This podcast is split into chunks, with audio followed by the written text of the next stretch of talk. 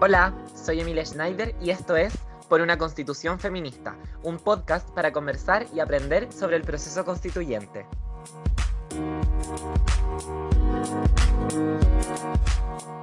Bueno, hola a todos, a todas, a todos. Em, queríamos darles la bienvenida con las queridas compañeras que nos acompañan el día de hoy en este panel. Eh, el primer capítulo de nuestro podcast que se llama Por una Constitución Feminista eh, hoy día lo vamos a lanzar con un live especial por esta, por esta plataforma. Eh, bueno, el objetivo de este podcast es que podamos compartir eh, información, conocimientos, opiniones sobre el proceso constituyente ante la falta de educación cívica, de un compromiso real de los medios de comunicación. vamos a partir justamente un poco dando a conocer distintos elementos que no, que no están tan presentes en el debate público respecto a este proceso.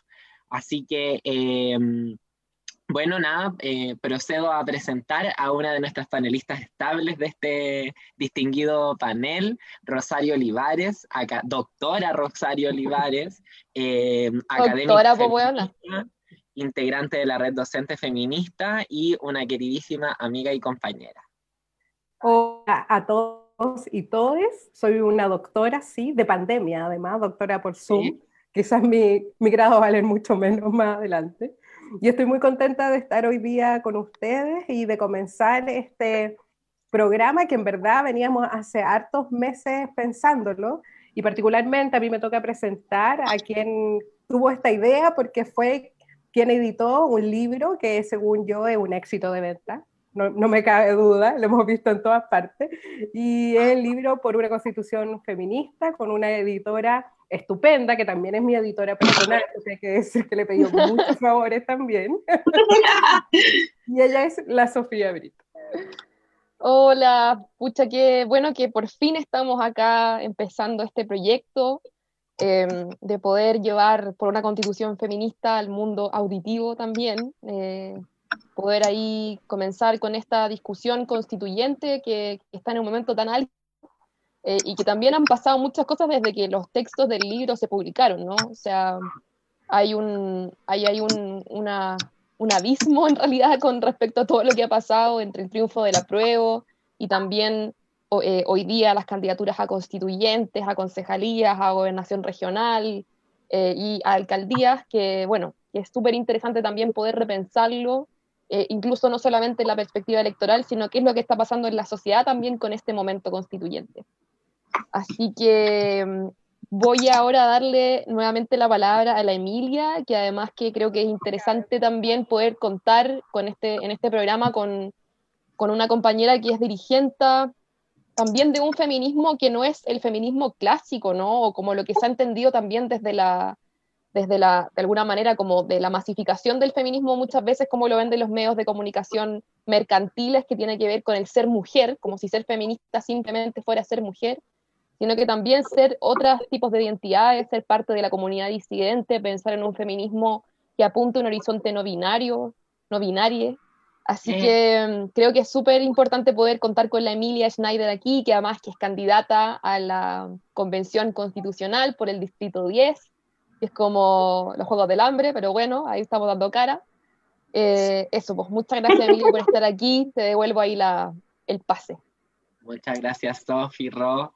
Es verdad que este proyecto lo teníamos hace mucho tiempo y qué bonito poder lanzarlo ahora ya cuando el proceso constituyente partió con todo. Em, y sí, yo efectivamente creemos, yo creo todas acá en un feminismo que pone más el menos el acento en la identidad en quienes somos y más el acento en la sociedad que queremos construir. Y por eso es tan importante estos debates para la constitución para no alargarnos más, eh, voy a presentar a nuestra invitada extra especial del día de hoy, una querida amiga, compañera, eh, que, digamos, nos dio el honor de contar con ella en nuestro primer capítulo. Ella es la Ale Valle, una conocidísima periodista, eh, comunicadora, parte de la red de, periodistas feministas, compañera de la Asamblea Feminista Plurinacional, hoy candidata también, así que ahí nos puede contar. Eh, y nada, bienvenida Ale, muchas gracias por, por participar el día de hoy. Hoy, gracias compañera, sí, es un, un agrado estar con ustedes. Eh, estoy muy feliz eh, de, ser parte de, esta conversación y sobre todo el primer capítulo. Es como un honor. Muchas gracias por invitarme.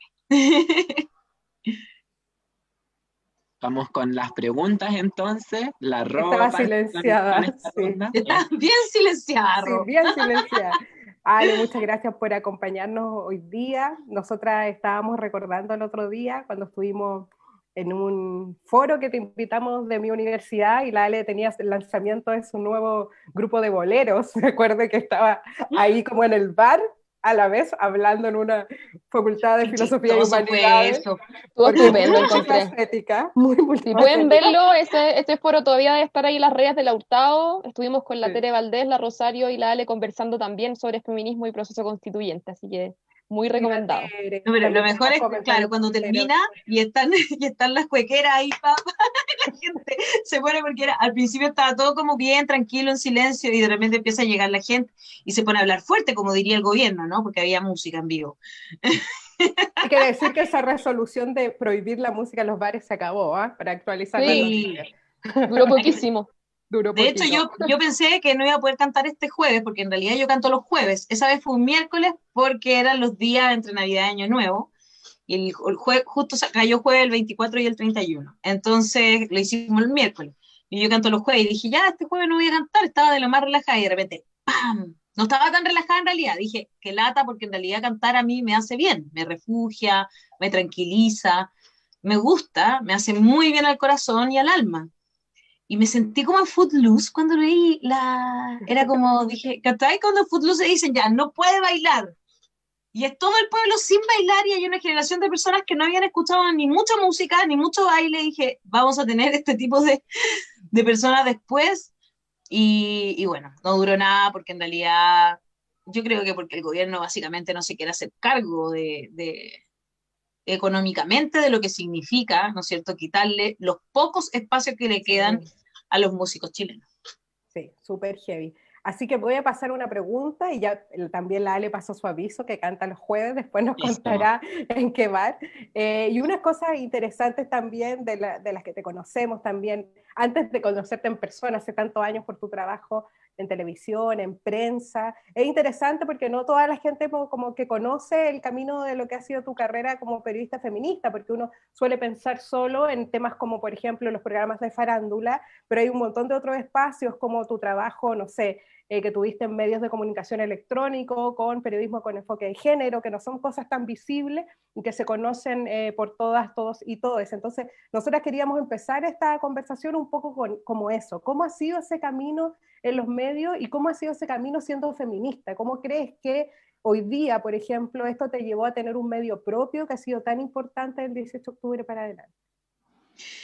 Sí, qué entretenido, porque al final... Eh, en un momento yo, yo claro, no, no, tenía tan claro que era feminista, pero siempre lo, lo fui, como muchas personas les sucede, ¿no es cierto? En el camino nos vamos dando cuenta, yo soy de una generación anterior a todas ustedes, Tengo, cumplo de hecho el próximo martes 46 años, y, y claro, empecé a interiorizarme en el tema y me di cuenta que, que era como, siempre me sentí en la televisión eso bien entretenido, porque yo yo siempre estudié periodismo para ser periodista de prensa escrita. Es lo que a mí me gusta y es lo que más me apasiona. Voy a ser súper honesta. La televisión llegó como básicamente porque en un momento eh, yo estaba haciendo farándula ya, llevaba unos años ahí en las últimas noticias.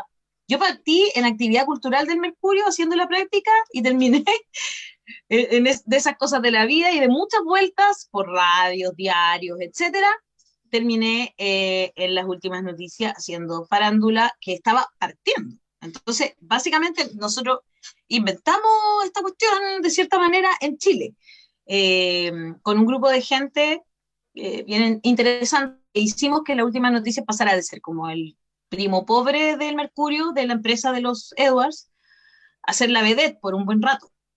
Y, y ahí llegué a la televisión básicamente porque hablaba de corrido porque tengo una buena educación por la que mis padres se sacaron la cresta para dármela, ¿no?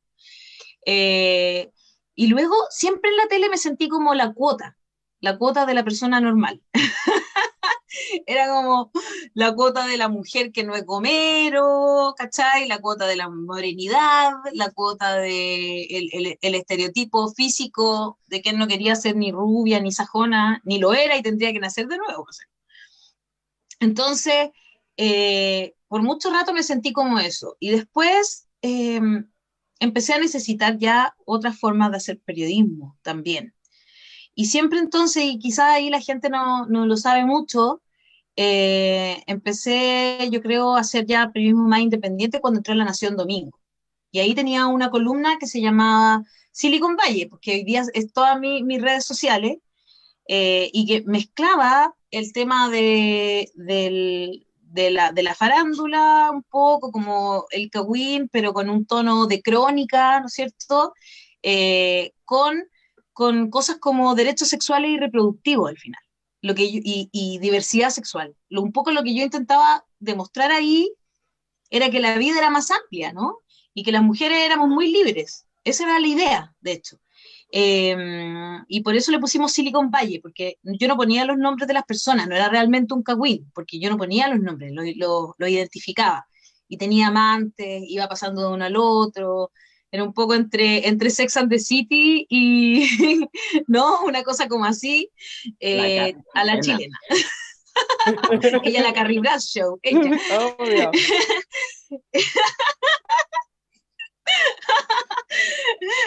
y ahí, eh, claro, y ahí hablaba, por ejemplo, de cosas como por qué, por qué, por qué tener que solamente pensar en tener una pareja hombre, por qué no pensar en tener parejas mujeres también. Hablaba mucho de eso, tenía muchas amigas trans también que aparecían y eran, eran como frecuentes en, en, lo, en los escritos.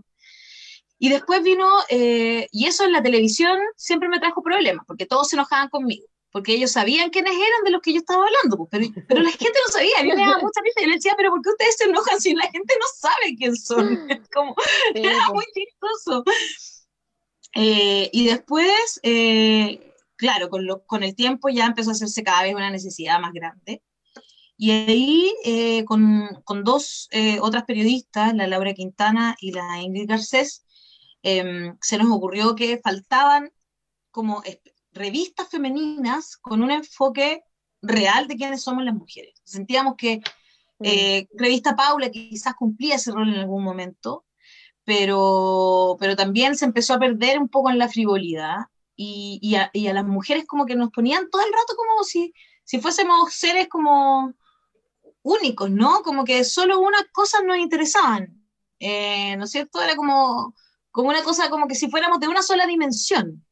Y nosotros decíamos, bueno, las mujeres somos mucho más que eso, nos encanta a veces usar glitter y pintarnos las uñas, pero eso no significa que sea lo único que nos interesa, ¿no? También tenemos otras problemáticas que no aparecen y sobre todo no nos llaman, no somos fuentes, no somos columnistas, no somos... Entonces eso nos empezó a, pasar y, empezamos a tener una necesidad y, y ahí metamos Braga, siempre nos criticaron mucho por el nombre, pero para nosotros era como aquí manda calzón, esa era como la la, la, idea nuestra era como eso, ¿no? Aquí manda calzón, o sea, mandan las minas. Y ese era como el rollo en, en un medio y finalmente se lo propusimos al mostrador. Desde el principio tuvimos muchos mm, problemas porque todos los jefes eran hombres y, y como que al principio nos ningunearon un poco hasta que de repente se empezaron a dar cuenta que, porque nosotros captamos una necesidad que tenía el mostrador. Tenía un 75% de público masculino, no tenía mujeres prácticamente, que leían el mostrador.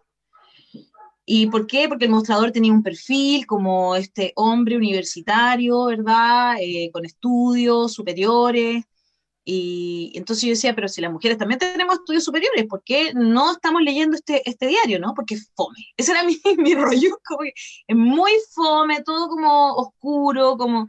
Y lo propusimos y ellos, y, hubo algunos que dijeron, sí, hagámoslo, y otros que se, fueron mucho más reticentes, pero a los tres meses nosotros ya cumplió la meta que ellos nos pusieron en un año, que era que la mitad del diario fueran mujeres, las lectoras del diario.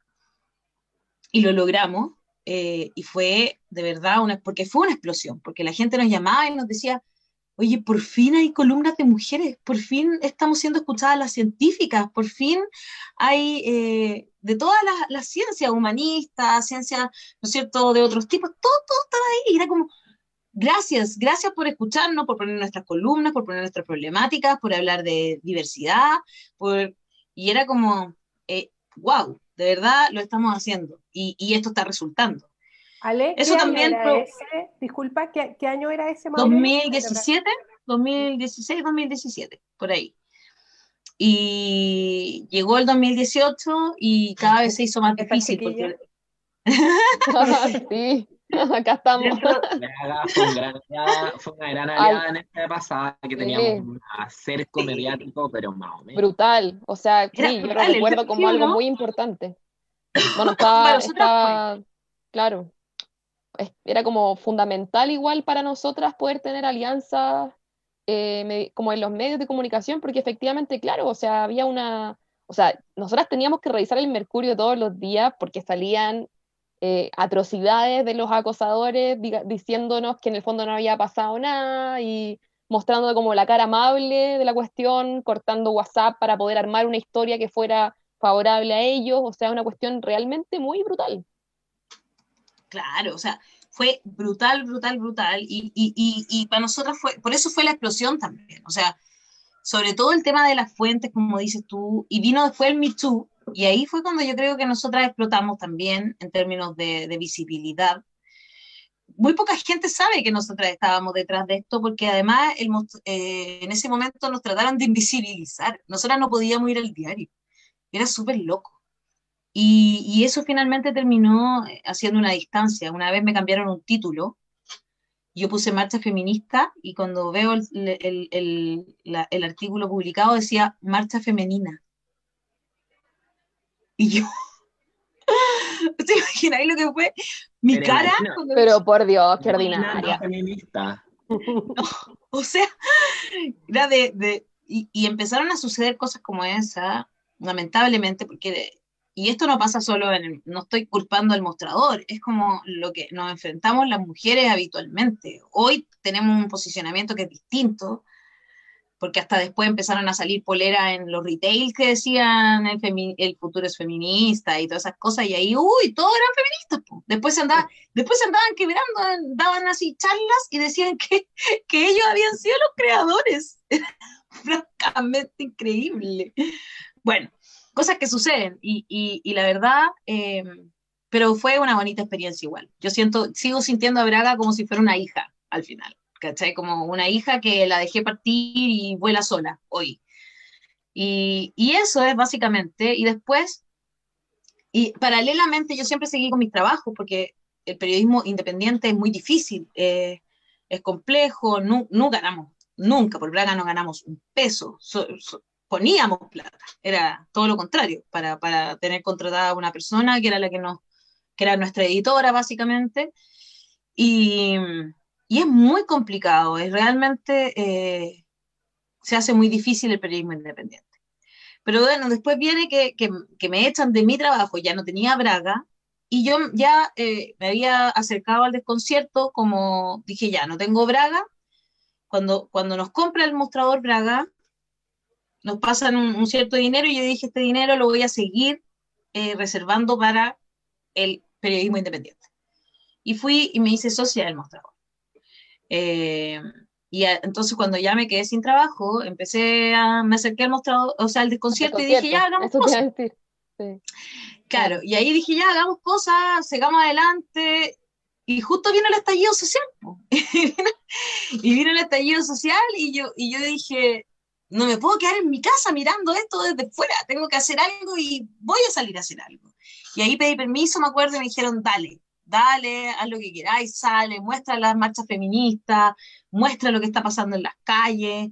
Eh, y así que yo salía con el, con el, con el teléfono, me metía al, Instagram y empezaba a transmitir en vivo, y transmitía las marchas, transmitía incluso alguna vez estuve en algún saqueo, eh, pero mostraba lo que realmente sucedía, ¿no? Y cómo los, carabineros nos, tiraban bombas, nos agredían, Eh, y empezó, empecé a transformar como al mediodía, 11, 12, la hora en la que transmitía, entonces cada vez se conectaba más gente.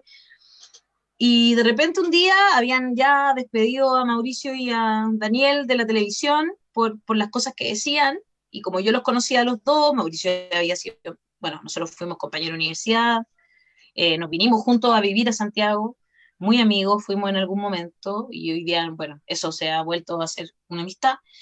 Y resulta que, que los llamo y le digo a la Fran, bueno, y hagamos un vivo, ¿para qué no vamos a hacer escrito? Hagámoslo en vivo. Nos vieron un millón de personas, increíble eso. Y ahí dijimos, no, tiene que seguir, si vamos a hacer un capítulo. Y luego fue como, no, sigamos, por cierto, hay una necesidad, la gente necesita tener esto. O sea, no es solo, nosotros no lo, hicimos solo porque a nosotros nos gustó y hay un millón de personas viéndonos y una cosa egocéntrica, sino que fue una cosa también desde el punto de vista social. O sea, aquí hay verdaderamente una necesidad. Hay algo que no se está cumpliendo. Lo mismo que pasó con Braga, ¿no es cierto?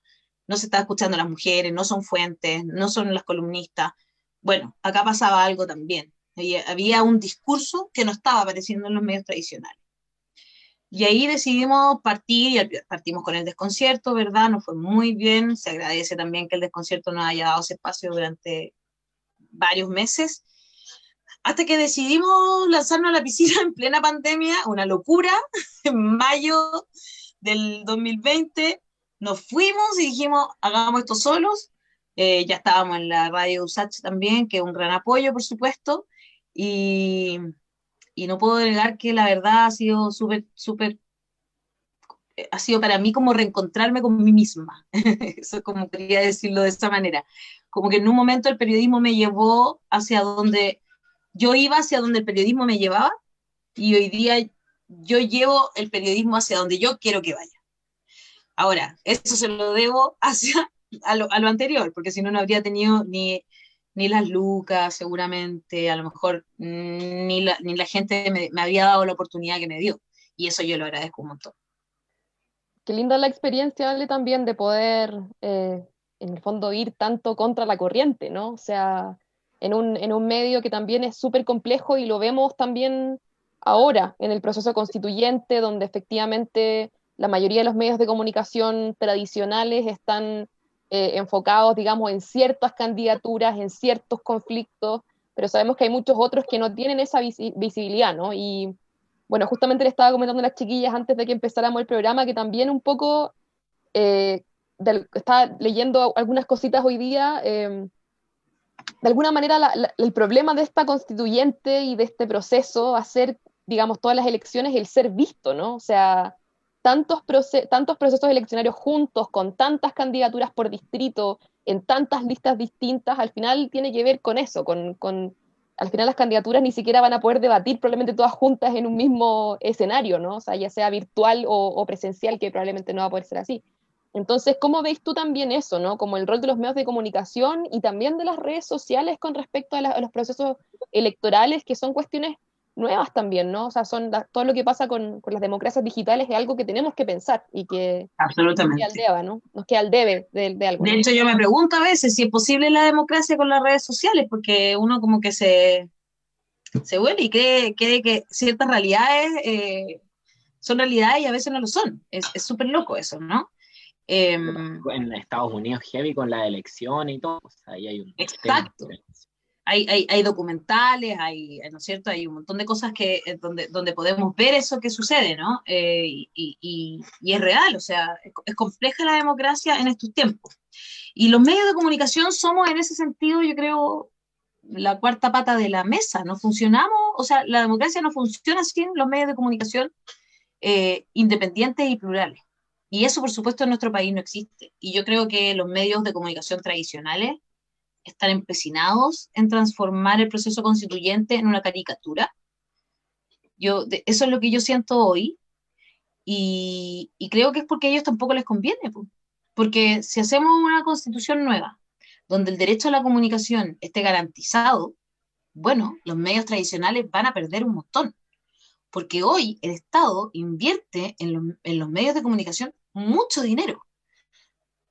Fíjate que un medio como La Voz sobran. E incluso el desconcierto, que, que es un medio un poquito más grande que nosotros, por supuesto, con un 1% de lo que el Estado invierte podría pagar la plana de periodistas del año completo. Pero, ¿dónde invierte el Estado? Exacto, ¿dónde invierte el Estado?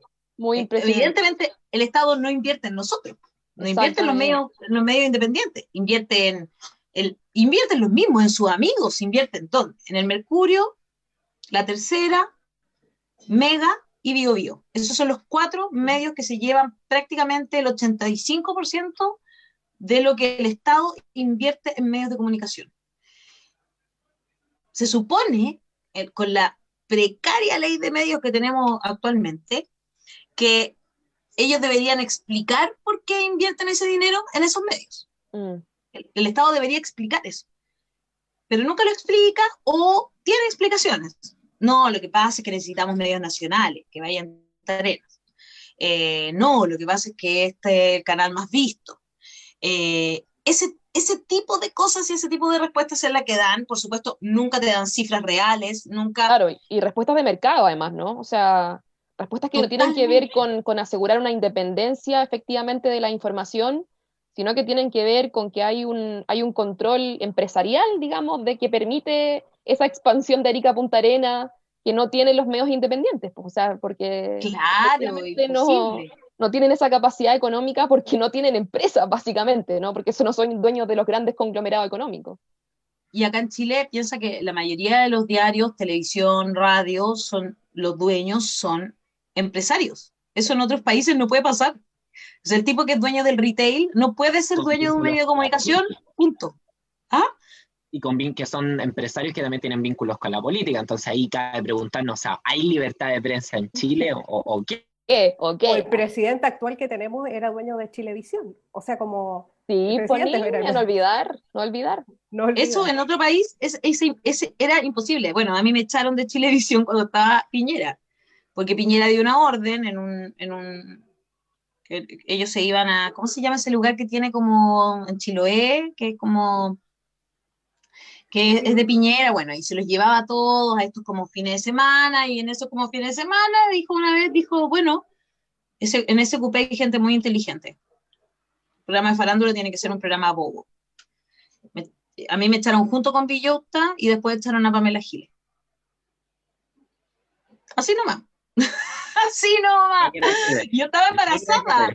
Y no te la mandó a decir con nadie. Así nomás. Nadie, po. ahí nomás, ahí quedamos, ¿ah? ahí quedamos nosotros. Y, y- y- y bueno, así, así es. O sea, eh, ¿cómo, cómo en un canal de televisión, cómo en Mega, por ejemplo, van a hacer algo, una investigación en contra del retail? ¿Cómo van a mostrar la huelga de las trabajadoras y trabajadores de CMR?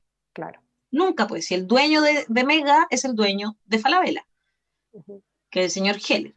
Entonces, nunca van a mostrar eso, ¿no es cierto? Eh, ¿Cómo van a mostrar en Canal 13 algo en contra de Luxich? Nunca va a pasar eso, ¿no? Y eso en otros países es, es ilegal, no se Por puede, supuesto. punto.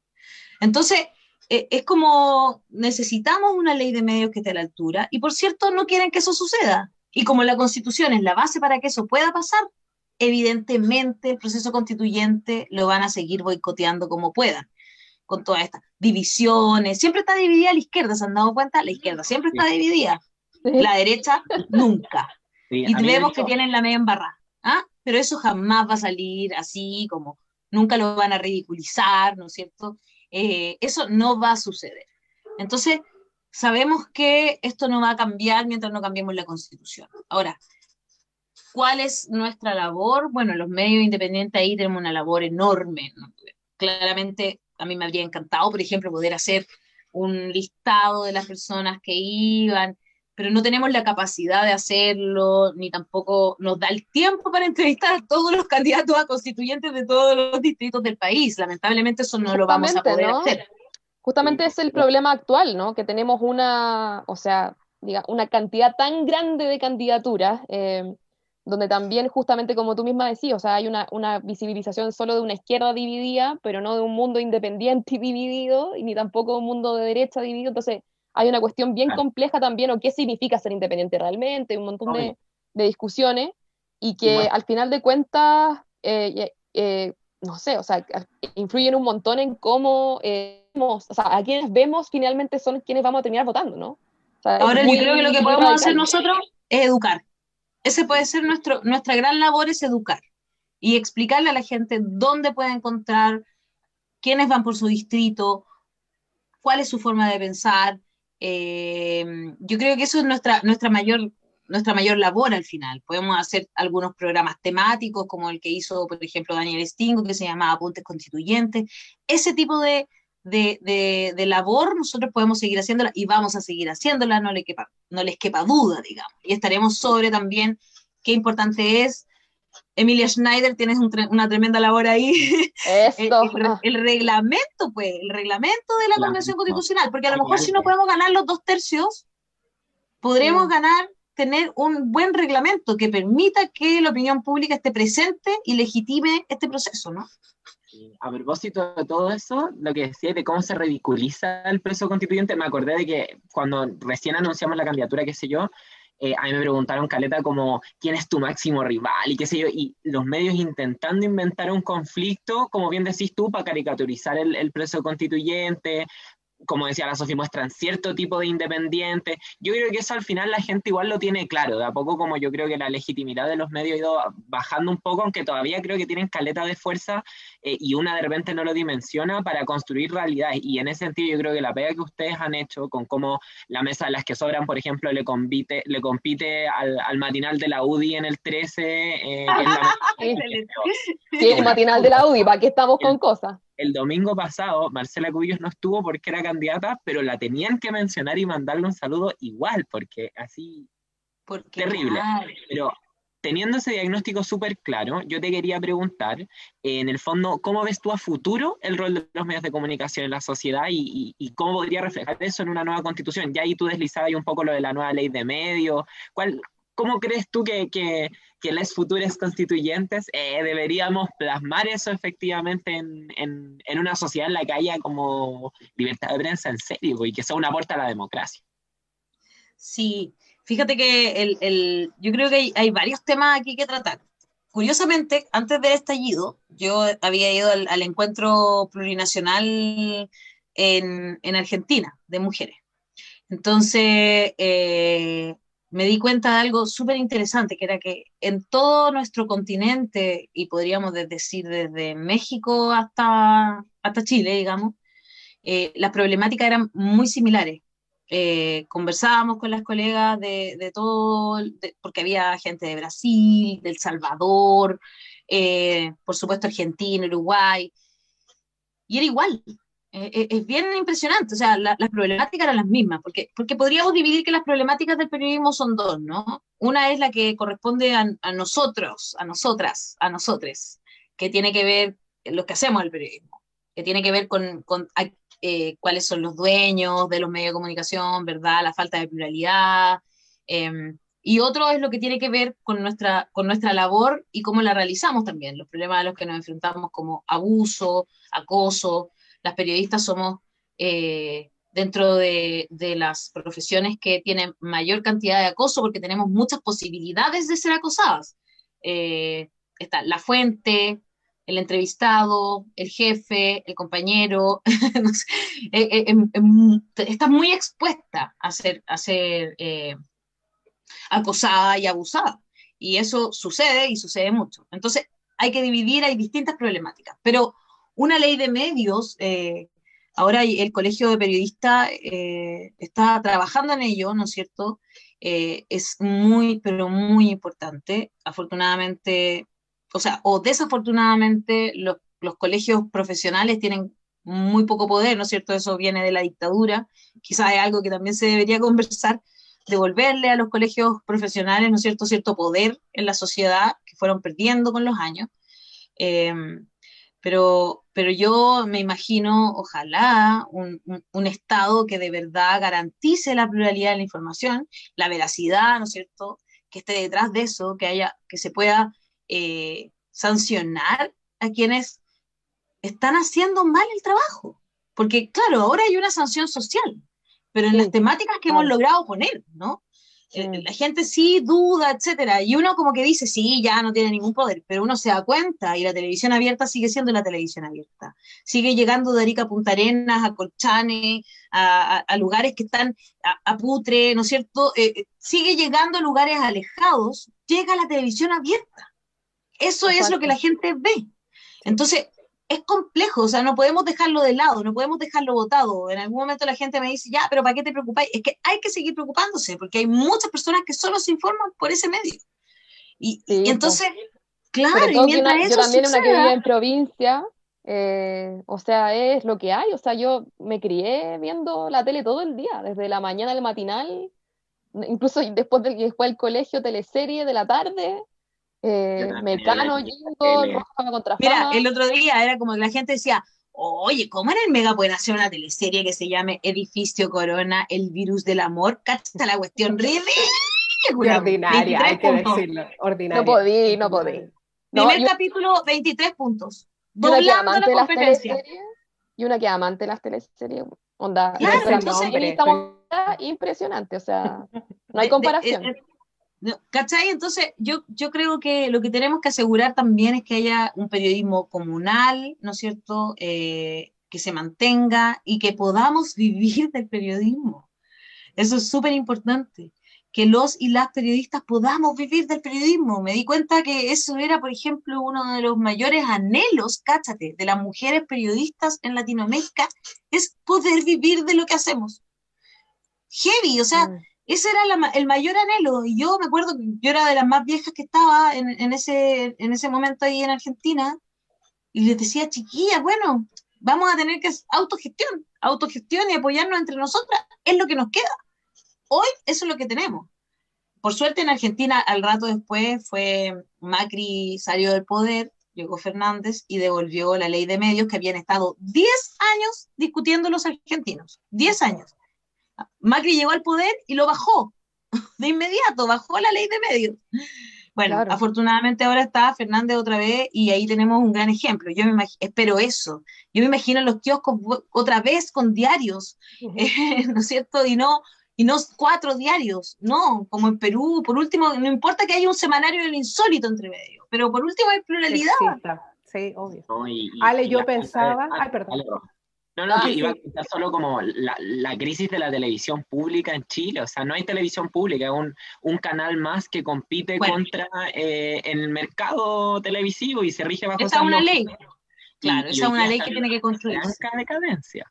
Dale, Y que tiene que haber televisión pública, o sea, la televisión se paga con dinero estatales eh, y con dinero que vienen de los impuestos. En los impuestos te los cobran, así como te cobran la basura, ¿no es cierto? Cuando pagas las contribuciones de tu casa, en los impuestos te cobran, no sé, pues en...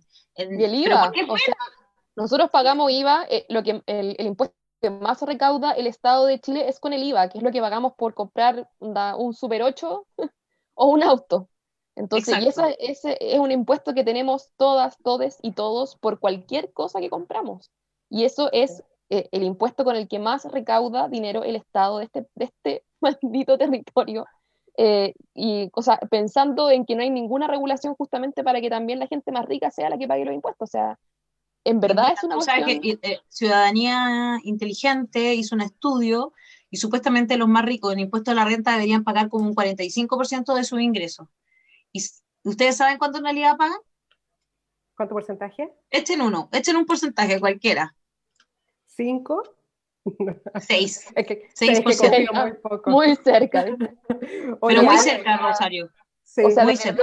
la, Sí, mira. televisión pública es algo que financiamos todas, todes y todos. O sea, como... o sea, financiamos los contratos millonarios de Raquel Argandoña mientras no trabajaba. ¿Se acuerdan que fue una gran polémica muchos años? Exactamente. Yo pensaba Tal también. Ale, varias cosas, en verdad. Primero, que es súper relevante lo que dices del trabajo precarizado de las periodistas, porque es una realidad que todas las mujeres viven y, y- y los cuerpos eh, feminizados también, digamos. Nos, nos pasa a nosotras las profes que Más. había una cantidad de, de despidos súper grande y que en el fondo todas las soluciones, yo pensaba un montón, no sé, en iniciativas que encuentro súper buenas, como eh, la ley de 40 horas de trabajo, pero hay un montón de personas que ni siquiera alcanzamos a trabajar 44 porque no hay contratos de jornada completa en nuestras profesiones. O pensar en los retiros de los fondos FP cuando hay gente que nunca cotizó porque trabaja boleteando, digamos. Entonces tampoco entran por ahí los ingresos. Yo diría que es la mayoría de las personas y que se ve súper invisibilizado en toda esta crisis. Y a propósito también como de una cuestión cambiando el tema que anunció un poco la EMI. Yo el otro día veía un tweet que a mí me representó mucho, que decía como plantar un árbol, tener un hijo. Eh, ¿Qué más dice? plantar un árbol, tener un hijo, escribir un libro y ser candidato al distrito 10 que será lo que se le sumaba. Yo por fortuna cumplo ese requisito, no he tenido hijos, pero he sido candidato del distrito 10. Y como es el distrito más, ya lo recordé, tener un hijo, escribir un libro, plantar un árbol, ser candidata en el distrito 10. Así se completa ahora. Pero tú anunciaste el otro día algo que, que nos parece a nosotros también una noticia súper alegre, se nos quedó pegada la Rosario. se nos quedó pegada. Pensé que era yo. A esta región.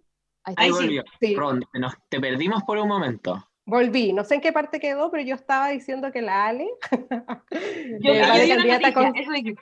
Sí, la noticia de que la Ale va de candidata a concejala por Ñuñoa, una comuna donde reside hace bastante años, y esa cuestión nos hizo pensar algo que tú ya de alguna manera anunciaste con esta discusión del reglamento y de los procedimientos que van a permitir que el proceso constituyente sea realmente un proceso democrático y participativo, porque como hemos dicho también, este proceso partió antes del acuerdo, antes del plebiscito, Chile empezó a hablar de un proceso constituyente, de hecho, desde marca C hacia atrás, desde que tenemos esta constitución escrita en dictadura. Entonces nosotros te queríamos preguntar un poco qué, piensas sobre eso, cuál es el vínculo del territorial y estas elecciones municipales a las que nos enfrentamos hoy día con el proceso constituyente, porque de hecho también se está hablando de municipios, municipios constituyentes. Entonces, ¿cómo lo ves tú y, cómo es la propuesta que han pensado también desde ese punto de vista?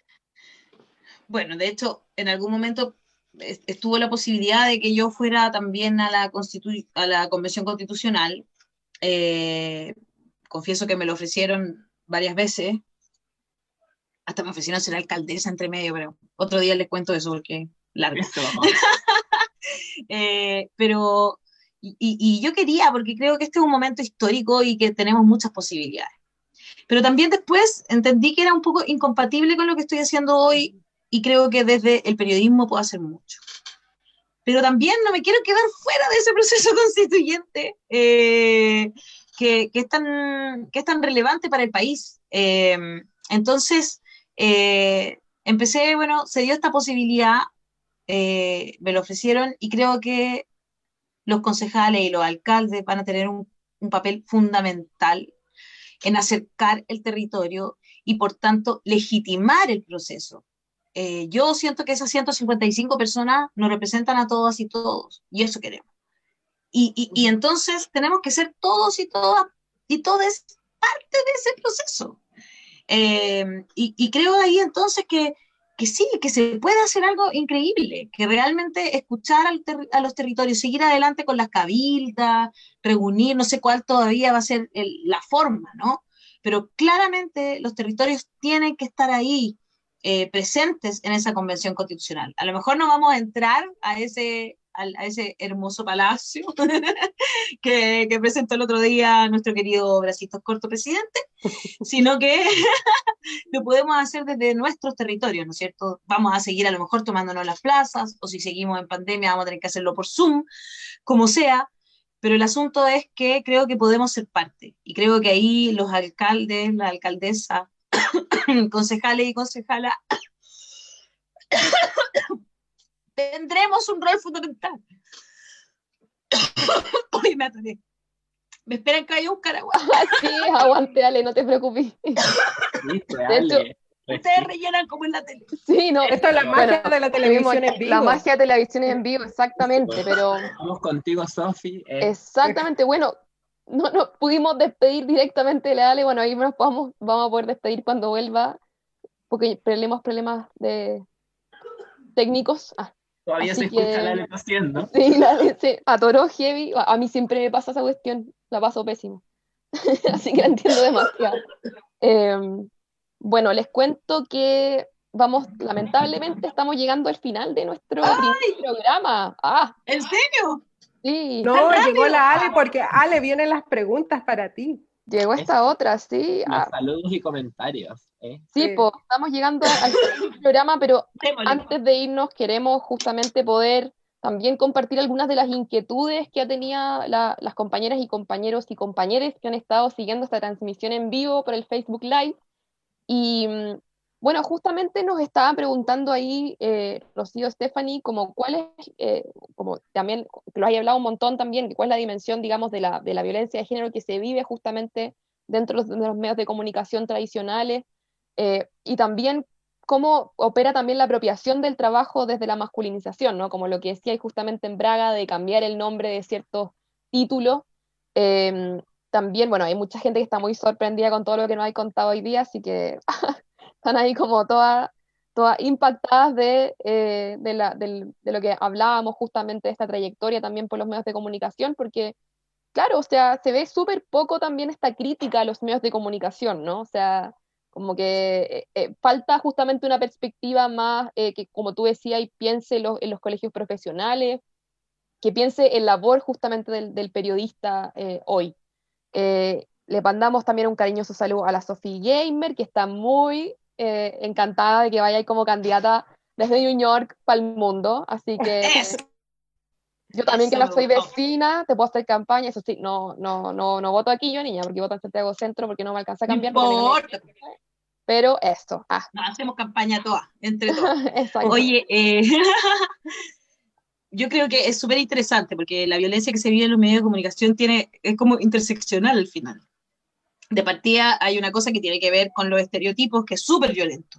O sea, a mí me parece que eso es violentísimo. No estamos, somos una, somos la misma. Cuando yo también a, veces hago charlas, como me han llevado a hablar de feminismo a, distintos lugares, desde minera hasta sindicatos, etc. Y cuando hago mis charlas, eh, lo que, por ejemplo, tengo una parte donde parto y pongo las caras de, las mujeres de la televisión, animadoras, eh, de matinales, actrices, lectoras de noticias, y de repente la gente, yo le digo, bueno, ¿qué ve usted? Son todas iguales, y como que todas las mujeres se dan cuenta que son todas iguales, es increíble.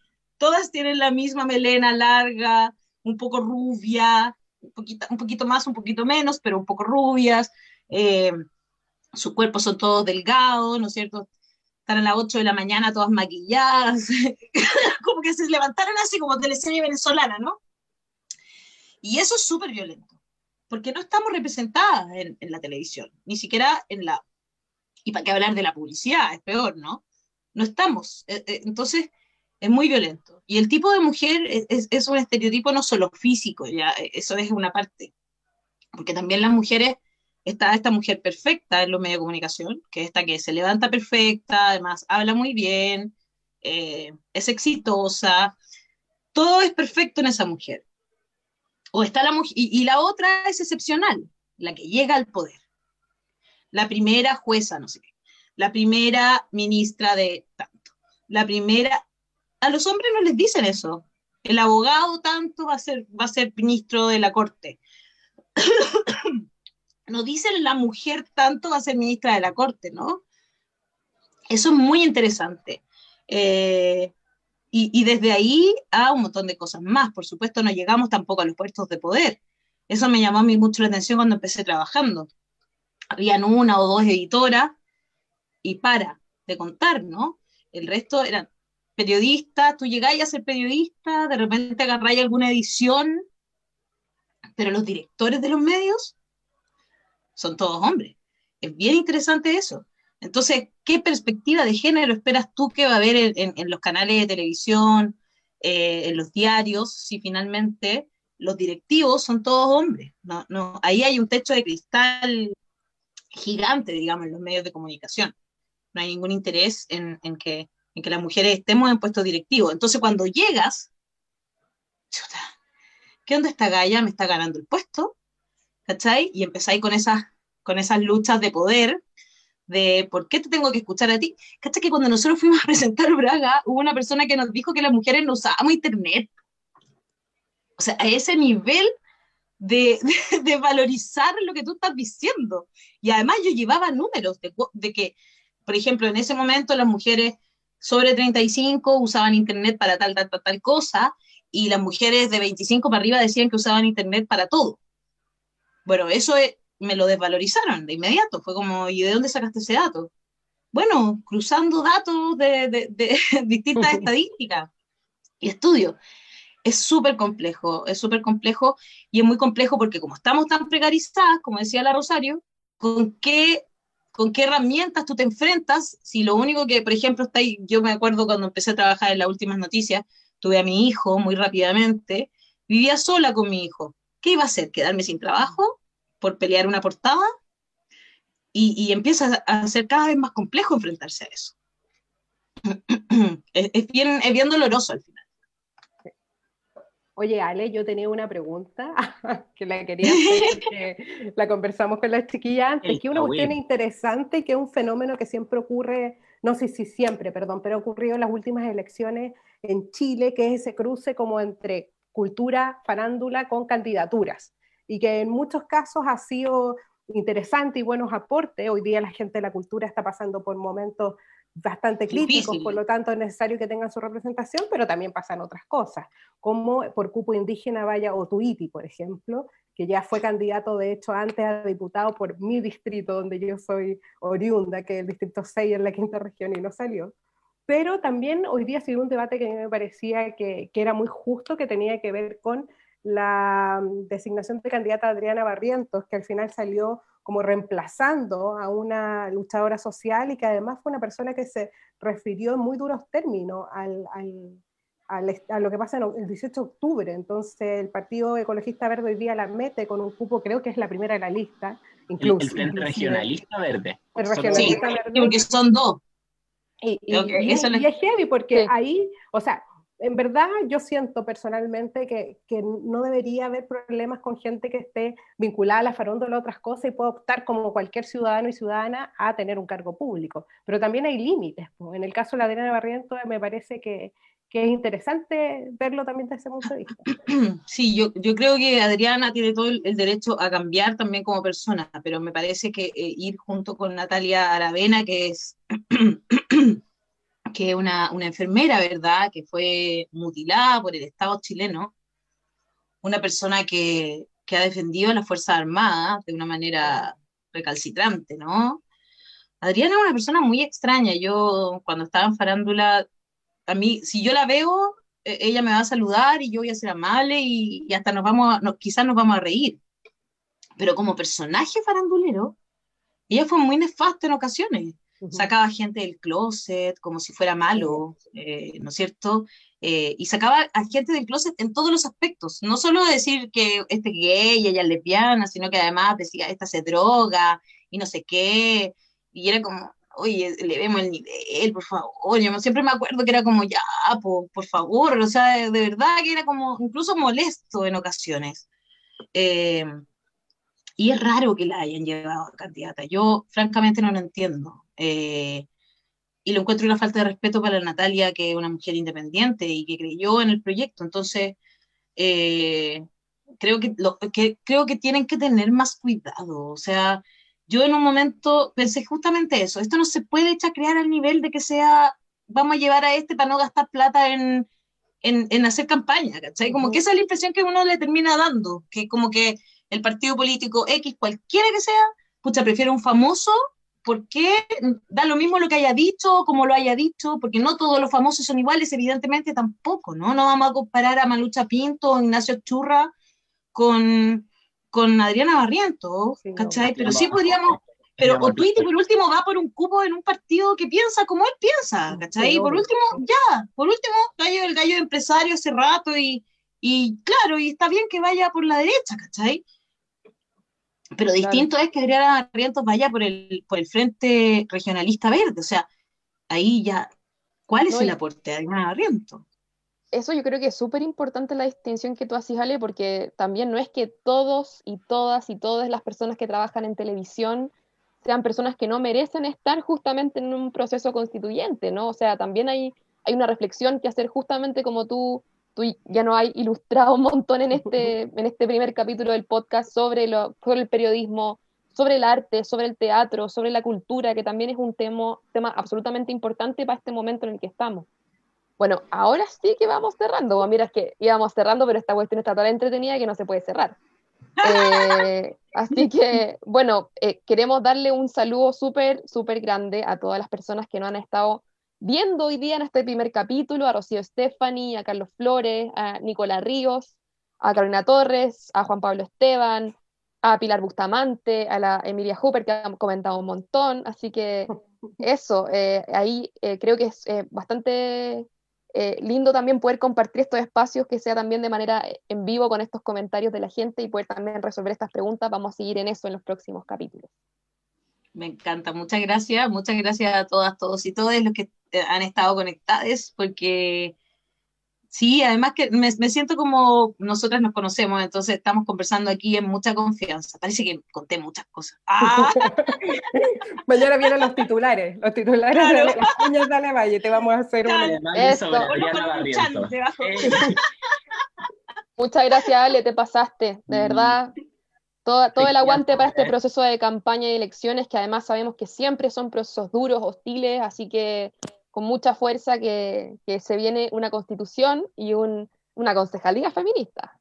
Eso, vale la pena siempre. Por una concejalía. Eso, vale la pena porque sí, porque queremos una comuna más participativa, eh, finalmente recuperar un poco Ñuñoa. Ñuñoa ha estado cooptada, eh, tenemos un alcalde que como que no existe mucho, y, finalmente entonces, eh, ojalá logremos sacar una alcaldesa feminista, hay varias que están ahí en el, en el, en el proceso. En mi caso, claro, voy con la Emilia Ríos, eh, entonces esperamos que eso sea así, y si no, ojalá sea la Paula Mendoza o la Ale Presencia, no sé, pero que salga alguna que sea una mujer feminista, ojalá, eh, me encantaría. Em, pero si vuelve a ser la derecha la que esté en, este, en, este, en esta comuna, ¿verdad? Vamos a estar ahí fiscalizando y no, la, no, no vamos a dejar que hagan tantas cosas como las que han hecho ahora. Eso sí, me importa decirlo. Muy bien. Recuperar de, de las inmobiliarias que ahora se hace, pero hacen lo que quieren en, en la comuna. Oye, te queríamos agradecer, tipo, un temón. Te queríamos agradecer en nombre de toda la equipa, Ale, de nosotras tres, porque lo pasamos muy bien en la conversación y, en verdad tremendo aporte para el debate y el proceso constituyente, que es al final el objetivo que, decíamos al principio del podcast, pero que queremos reforzarlo al final y es que esperamos que este espacio pueda ser eh, un espacio educativo, informativo sobre el proceso constituyente, porque pucha que falta, pucha que hay poco compromiso, como ya veíamos de los medios de comunicación tradicionales, eh, del gobierno, por so, de gobierno sobre todo.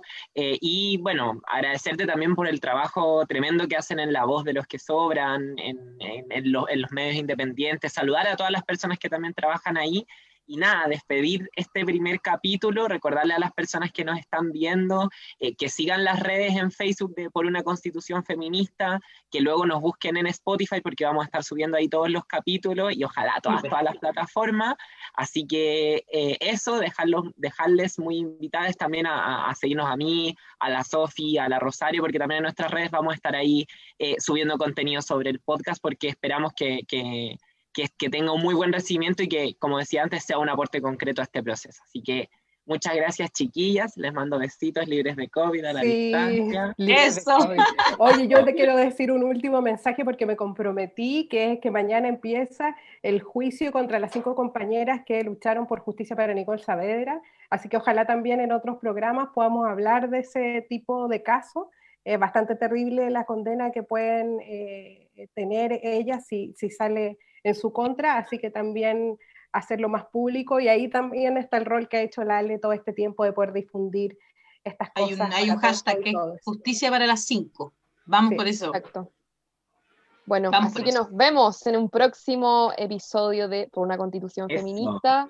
Muy invitadas, invitadas, invitados a comentar y a seguir construyendo esta constitución de manera eh, horizontal, democrática, como debiese ser y no a través de las élites de siempre.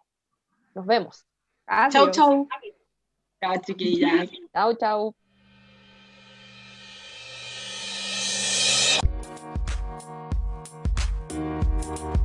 Aquí termina este episodio de Por una Constitución Feminista.